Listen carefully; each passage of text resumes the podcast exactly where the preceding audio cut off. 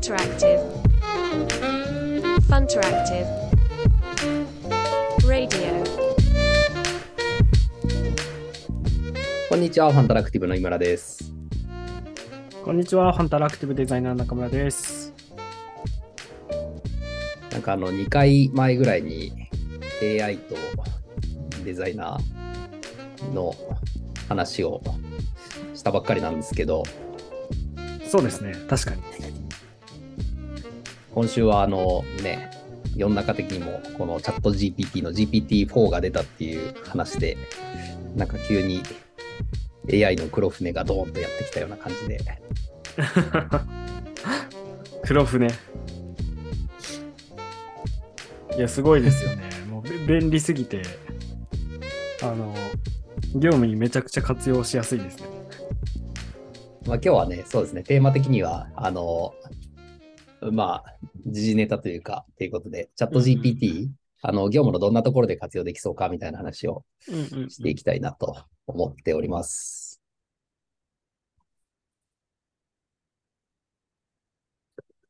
ちなみに安坂さんはどんなことに使えそうですか？もう最近だと、あの、なんか事例を調べてるときとか、あの、あれなんだったっけなとか、あの、結構いろんな思い出せないこととか、あの、全部チャット GPT に、あの、こういう情報だったんだっけあれどこにあるんだっけ話を、あの、教えてくれって言うと、これっしょ？みたいな感じで出してくれるから、あ、そうそう、それそれ。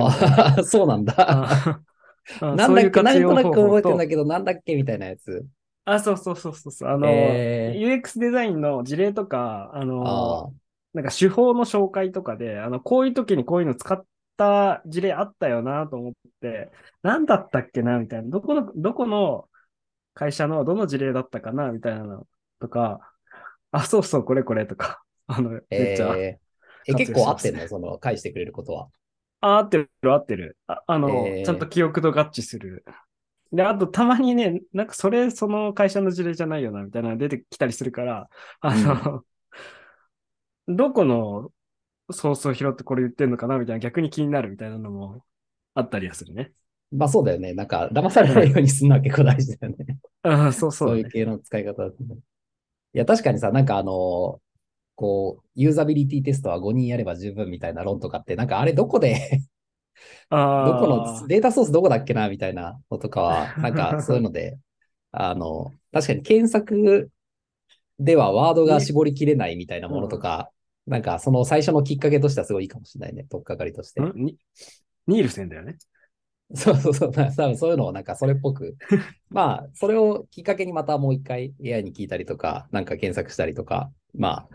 あ、あの、別途調べたりとかできるっていうのはあるかもしれないね。確かに。はい。そうね。根拠みたいな話とかね。そうだね。あと、あの、そそのこ根拠を示した論文を出せとか、あの、うん有効活用できて、それがいい。論文探すのいやい論文なんか、ああ、そう。こ根拠がさ、あの、重要で、エビデンスが重要だからさ、それが探せない時の辛さ、みたいなのが、なんか、チャット GPT のいいとこ、あの、英文の論文とか、論拠とかも出してくれるから、すげえ助かるんだよね。あの、普段英語で苦労するから。ん誰かが書いてたはず、みたいな。なんだっけな、みたいなのばっかだから。いや、わかる。確かにね、日本語で質問しても、こうなんかさりげなく、ちゃんと英語の名前とかなんか英単語も一緒に添えて教えてくれたりするから、なんか、あ、そうそうそう、これこれみたいなのあるよね。そうなんだよ。最近そういうシーンが多いかな。あの、顧客に説明するときとか、あの、メンバーにあの、こういう事例があるよ、みたいな共有とかをするにしても、あの本のあの辺に書いてあったやつ、みたいな記憶うんになってて。ああまあ、す良くないのかもしれないけどね、その血肉にはなっていないっていう意味では。パッとこいや、でもいいんじゃない？なんか、あの時のなん、なんか反省すべき項本目なんですけど。の、うん。なんか僕もちょこちょこ触ってて、まあ結構、あの、ツイッターとかだとやっぱりエンジニアさんがかなり盛り上がってるなっていう印象はあって、で、確かになんかわかるなというか、今活用するんだったら、あの、やっぱりエンジニアリング、まあ純粋にコードをアウトプットするっていう、インプットする、アウトプットするっていうのがすごいやっぱ相性がいいなと思っていて。ツイッターもそうだし、弊社のタイムスも相当、あの、エンジニアが盛り上がってると思うよね。まあそうだね。あとは主に僕が盛り上がってる。そうだね。スクショ付きでくれるからね。そうそうそう いや、なんかスクショも、スクショでしか共有できないのね、あれ。なんかこう今。うん、これすげえみたいな。いや、あとなんか人の問いかけ方とかやっぱ見てるとすごい勉強になるよね。ああ、そうだね。指示の出し方とかね。うん。うん。あの、制限の付け方とかうまいなとか。で、なんか今の短期というか、あの、目の前ですごい役に立つなと思ってるのが、なんかもちろん普段なんか JavaScript 書いてる人が JavaScript 書くとかっていうのはあれなんですけど、うんうん、なんかその、ちょっとこういうことが多分できると思ってるんだけど、やり始めると結構勉強しなきゃいけないものみたいなのが、あの、パッと答えが出てくるのがやっぱすごいいいなと思ってて、例えばなんかあの、Google アップ、アップだっけな、あの、Google アップスクリプトっていう、まあ、スプレッドシートとかで動かせるガスっていうのがあって、その、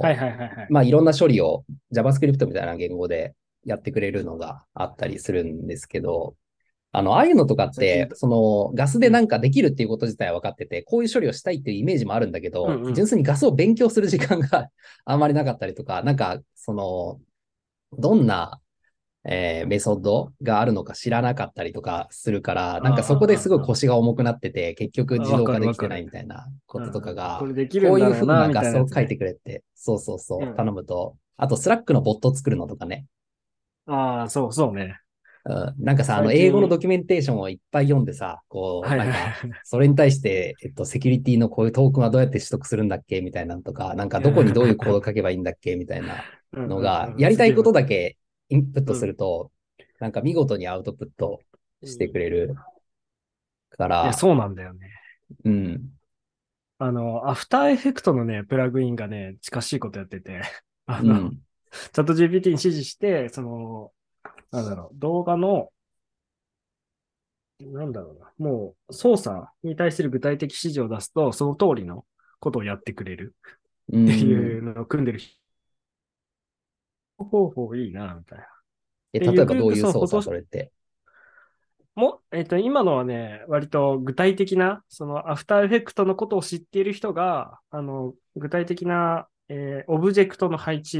の指示とか、あのどういうふうに動かすかみたいなところの、うん、タイムラインの指示とかね。うんうん、で、こういうイージングでやってくれぐらいのところまで、割と細かく具体的に指示を出すと、その通りに組んでくれるみたいな感じなので、あの、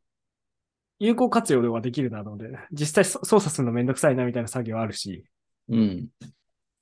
で、なんかそれを見て、なんかゆくゆくフォトショップとか、イラストレーターとか、こういう組み方をしてくれとか、その指示出し？で、とりあえずベース作ってくれみたいな、あの、じわじわとニュアンス化したものも対応できるようになっていくんだろうなと思ってて。そのうん。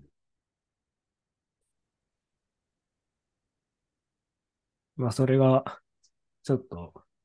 恐れおののいたんですけど、まあ、近い、ちょっと近いかもなっていうのは思いましたね。うんうん。いや、でも今言ってたみたいな、その、もうやればこういうことができるのは分かってるんだけど、純粋に操作がめんどくさいとか、あとその、うんうん、ものすごく習得に時間がかかるとか、なんか、あとは人間の、なんだろう、指の動きとか、なんかフィジカルでは再現できないみたいなものとかっていうのは、全然すごく良さそうだよね。なんか。うんうんうん、で、まあ今インプットが、その、自然言語、まあ自然言語だけじゃないと思うんだけど、うんうん、あの、日本語みたいなものとか、あとテキスト。で、アウトプットも今テキストなので、うん、まあそこの幅がもうちょっと広がってくると、まあ今 GPT-4 はなんか画像インプットで、あのテキスト出力するっていうのもできるっぽいんですけど、まだなんか多分チャット GPT ではまだ使えてないから、まあとりあえず画像インプットが広がるだけでも、だいぶあの、アウトプットがテキストだけでも全然いけそうだなっていう感じはしますし、うんうん、まあこれがなんか画像アウトプットとかね、あの、まあ食わせるのがいろいろデータベース食わせられるとか、なんか、あの、スプレッドシート食わせられるとか、なんかそういうこともできるようになってくると、まあまた全然活用の幅も広がるんだろうな。動画食べさせられるとかね。そうね。やでもさっきのその Slack とか、そのガスのやつとかで言うと、やっぱりその今までは何かやるのにやっぱりドキュメントをしっかり読むっていう時間と、あとその読んだからといって、そのベストな使い方に、そのストレートにはやっぱいかないので、なんかあの間違ってるんだけどできちゃう方法みたいなので何回か失敗してから最後にこう最適解にたどり着くっていう、うんうん。まあ主にプログラミングの話なんですけど、これは純粋に。うんうんうん。なんかそういうのが、まあ下手するとそれで2、3ヶ月かかるみたいなことがうんうん。あったのが、なんかそれが1秒とか2秒になってるのがすごいなと思って、うんうんうんうん。まあそれがそのチャット GPT が返してるコードが100%正しいとは限らないんですけど、まあ少なくともなんか参考にはなるというか、あ、こういう風に書いたらとりあえず動くんだみたいなのが分かったりするので、さっきのその安坂が言ってたのと一緒で、なんか調べる取っかかりになるっていうのはやっぱすごいでかいですよね。うん。うん。そうだね。まあ、その分、やっぱり、その、AI にできないこと、今のチャット GPT にできないことが何なのかっていうのは今一度考える機会にはなりますよね。そうですね。うん。ユーザーのインサイトを出してくれって言われても多分困るだろうし、そのどういうふうに計測するか、まあ具体的な指示を出したらある程度データベ、定量的なデータはっていうので、あの活用していきたいなと思ってるんですけど、あの、なんだろうな、ユーザーインタビューをした結果の分析とかね、その辺結構難しそうだなと思ってて。まあでもそれもなんかゆくゆく分析の仕方とかそういう、な食わせて、あの、ある程度その傾向みたいなものを出して出力するみたいなのができるようになっていきそうな気もするけど、まあそれはしばらく先かもしれないし、まあその分ね、なんかね、想像するみたいなところは、まだまだ、あの、やっていかないといけないなっていうのを改めて感じていて。想像するは、ままだまだというか、永遠にそこはやんなきゃいけないんじゃないと思うけどね。うんうん。いや、あのね、で、電脳化みたいなのが来る、来たら、あの、脳と直接接続しだしたら、変わると思うんだよね、世界は。あの、思い出のあの、えみたいな。それはここです、みたいなのが出るよ。ごめんね、今夢のは、割と結構壮大な dreaming な話をしてるよ。うん。まあ僕も dreaming の話はあれなんだけど、まあ物理の方は多分まだ時間が結構かかるから、なんか僕もね、これこれとロボットが組み合わさるとすごいいいなと思ってるんですけど、うんうんうん、ねあの、我々の世代的にはね、ワクワクが止まりませんよね。うん。まあ逆に言うとそっちはまだちょっとね、時間かかると思うんで。うん、まあ倫理的なね、問題とかね、いろいろありますからね。まあでも本当になんか現実として、あの、なんかこういうふうに組み合わせれば、あの、できるかもみたいな。まあ電脳はちょっと僕にはよくわかんないですけど、あの AI との絡みが。ああ、すいません。あの、全然いろんな組み合わせが考えられるのは、なんか本当に急に夢が現実になっちゃったな、みたいな感じはありまうんうすね。んうん。そうですね。まあ、Siri とか、あの、Alexa とかも、チャット GPT とかね、連動するとすごく便利になるとか、みんなやってますしね、最近。うん。まあでも全然あるだろうね。その、ね自然言語でインプットするっていう意味では、やっぱりこうやって喋るとすごく、あうんうんの、インプットする側としては、まあ精度は下がるかもしれないけど、あの、スピードは圧倒的に上がるので、うんうん。そこはなんか活用の仕様は全然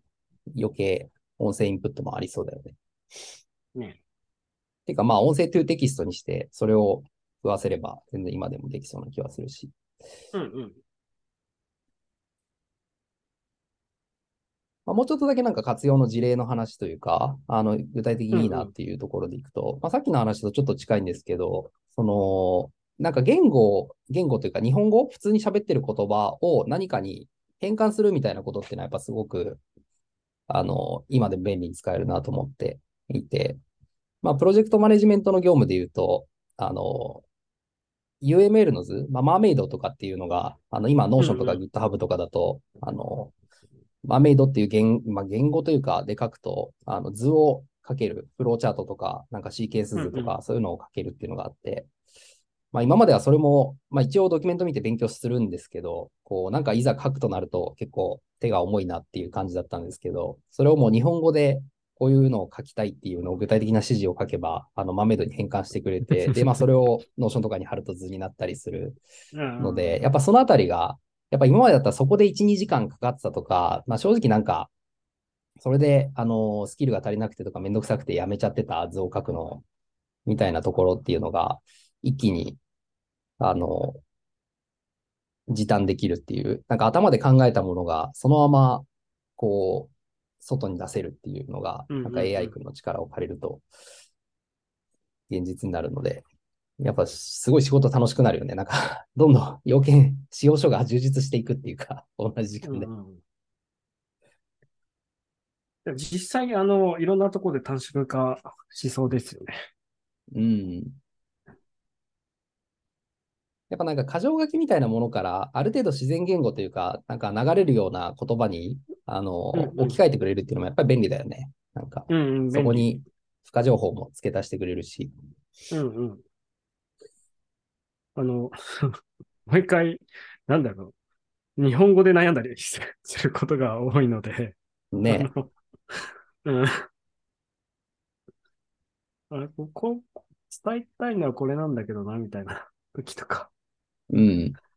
うん。まあ、ボタンの文言とかはね、あの、どちらかというと人間が簡潔にして、あの、うんうん、適切になものを当てていくっていう感じになると思うんですけど、なんかちょっと長めの説明とかは、これからどんどんなんかこういうことが伝えたいんだけど、どうしたらうまく伝わりますかみたいなのは、なんか UX ライティング面でも活用はすぐできそうで。そうですね。あそういえば、うん、あの、今月の頭、3月の頭ぐらいに、あの、祝辞の話したじゃないですか。うんうんうん。あの、祝辞の書き方、あの、チャット GPT に、あの、教えてもらいました。ねどこを抑えればいいのかみたいな。人間より全然礼儀を知ってるよね。そう、そうだね。あの、まあ、いろいろあるんだけどね、みたいなニュアンスで帰ってきたよね。うんうん。でもそれによって多分、あの、言いたいことが明確になって、あこういう構成にしようっていうのが、あの、自分の中で、まあ、壁当て相手としてすごく良かったね。うんうんうん。うん。もしかしたら添削してくれとかもやってもよかったのかもしれない。試してないな。じゃあさっきあの、安作が言ってたみたいな、こう、うん、まだこういう、まだというか、こういう部分は人間があの、頑張らないといけないよね、みたいなところの話。うん、さっき言ってたのは、まあ、想像。想像。あと、方針。あの、思想筋、筋をた、筋道。なんか、決まりきったワークフローとか、あの、ルーティンワークに置き換えていくところはすごく活用ができる反面、新しく道を切り開く部分とか、あの、それこそ、あの、インサイトとか、新しい市場を切り開くとか、そういったところで考えると、やっぱり想像しながら、あの、試行錯誤っていうのが求められるので、まあ、試行錯誤のところにチャット GPT とかうまく活用していくっていうのは、あの、大いにあり得るとは思うんですけど、やっぱりそこの方針を決めるとか、あの、想像力を膨らませながら、クリエイティビティのところ、うん、は、あの、まだまだ、ヒューマンスキル、人間、ヒューマンス、うん、人間の中でもこう、差別化されていく項目ではあるとは思うんだけど、そのあたりは、取って変わられないというか、まあ、変えられない？大体できない領域だなとは思いますね。そうだ、さっきユーザーインタビューのね、話してたから、あの、うん、いや、インタビューして、なんか、うん、なんだっけ、あの、付箋にばらして、全部、あの、キーワードにばらして付箋にばらしてグルーピングするみたいな。経営法とか。あ、そうそうそうそう。経 KJ 法とかか。経営法もそうだけど。なんか、うん、あの、最初の作業とかを、あの、うんうん、もう任せられるイメージがあるから、それができるだけでも、こう、インタビューの分析ってぐっと進むよね。ああ、確かに切片化してもらえるの楽だな。うん。このログを、あの、切片化せよ、みたいな。まあ、切片化で通じるかどうかわかんないけど、えっ、と、こういう条件で切片化しなさい、みたいなのはできそうん。まあ、しかもそれをなんかある程度ね、グルーピングとか、こう、う。数を数えてみたいなこともうん。できると思うんで。で、そこから先の仕事はね、あの、逆に安坂が言ってたみたいな、僕も、あの、人間がやるべきことだと思っているので、まあ、グルーピングはね、人間、まあ、ワークショップ形式でやるんだったら、みんなでやった方が認識が揃っていくので、機械にやってもらうっていうよりは、うん自分たちでやった方がいいかもかもなとは思うんだけど。なんかそこのアウトプットでさ、全部フィグジャムの付箋にするとこまでやってほしいよね、なんか。できそうだね、なんか。うん。それはやってもいいかも。インタビューログ、文字起こしがあって、で、その文字起こしその食わせて、で、切片化、切片化というか、そうだな、そこをどういうふうふうにフィルタリングするかとかは、え、面白そう。なんかパッケージングしてきそうだね、誰か。ね。いや、そうなると、こう、うんよりインタビューの分析も、なんか、あの、インタビューの実施から短時間でできるようになるから、いいよね。うん。え、そうなんだで、。逆に、さっき安坂が言ってたみたいな、なんか、インサイト自体をその AI に探らせるとか、なんか最近なんかその AI にインタビューするみたいなのも、うん。なんかちょいちょいやってる人いたりするんだけど、まあ別にそれ自体は面白いなと思うものの、なんかそこね。を、うん。あの、そういう使い方し始めると結構本末転倒っていうか、なんか、なんかそれっぽいこと返してくれるからさ、余計に多分、あの、うん。ユーザビリティテスト自体を AI にやらせるとかっていうのは、うんまあ、なんか、そういうことはこれから増えてきそうだけど、あの、その辺はなんかちょっと見極めないとというか、あんまり、うんうん。こう、なんだろう、信頼しすぎても良くないなと思う。うんうん。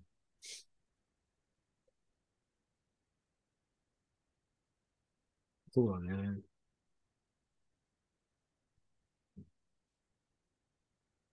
そうだね。なんかこうなんかゆくゆくカメラと AI がインタビュアーしてる、して、その表情からいろいろ読み取っちゃって、なんかあの、これは本当だ、これは嘘だ、みたいな、あの、分析、余計な分析まで膨らんでいくと、なんか、すごい世界になりそうだな、っていうのを。それはもうなんか、ユーザーインタビューじゃなくて、どっちかっていうと、あの、警察とかのなんか、あ、そうだね。嘘発見器系のやつ。取り調べで嘘発見器。ああ。取り調べ系とかはもしかしたらそういう活用の仕方していくのかもね。あ全然ありそうだよね。なんかそういう世の中的に見ていく。まあそういうのもうすでにあるかもしれないしね。まあ心拍数でどうこうとかね、そういうのは。うん。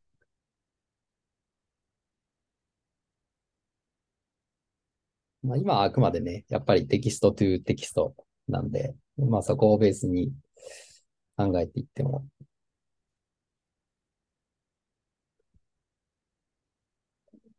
なんかこ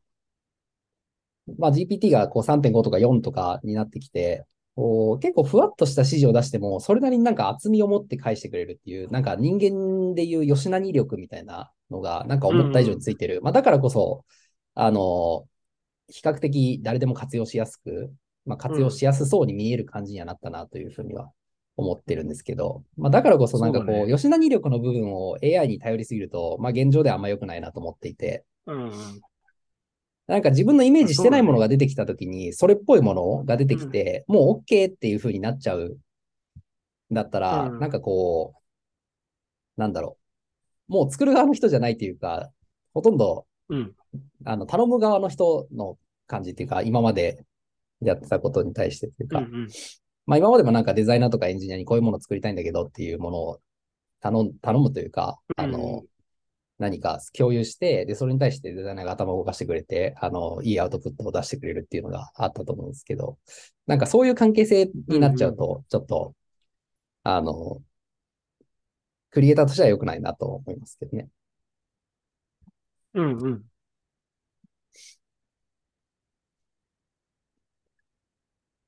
まあ話があっちゃこっちゃというかクリエイティビティ言ってみたいなところがねうん、聞きましたけど、まあ、総じて言うと、あの、なんか、すごく同じ仕事の時間の中でできることが一気に広がって、個人的には毎日すごく楽しいというのが現状でして、なんかそのぐらい、なんか久しぶりっていうか、あんまりないなと思って、なんかこんなに何かが出て、すげえワクワクするっていうのが、確かに。毎日が楽しいっていうのは間違いないですね。そうなんですよ。じゃあちょっと今日はそんなお話で、えー、チャット GPT 業務にどう活用するのかっていうお話をさせていただきました。はい、楽しんでいきましょう。はい。じゃあどうもありがとうございます。はい、ありがとうございました。お疲れ様です。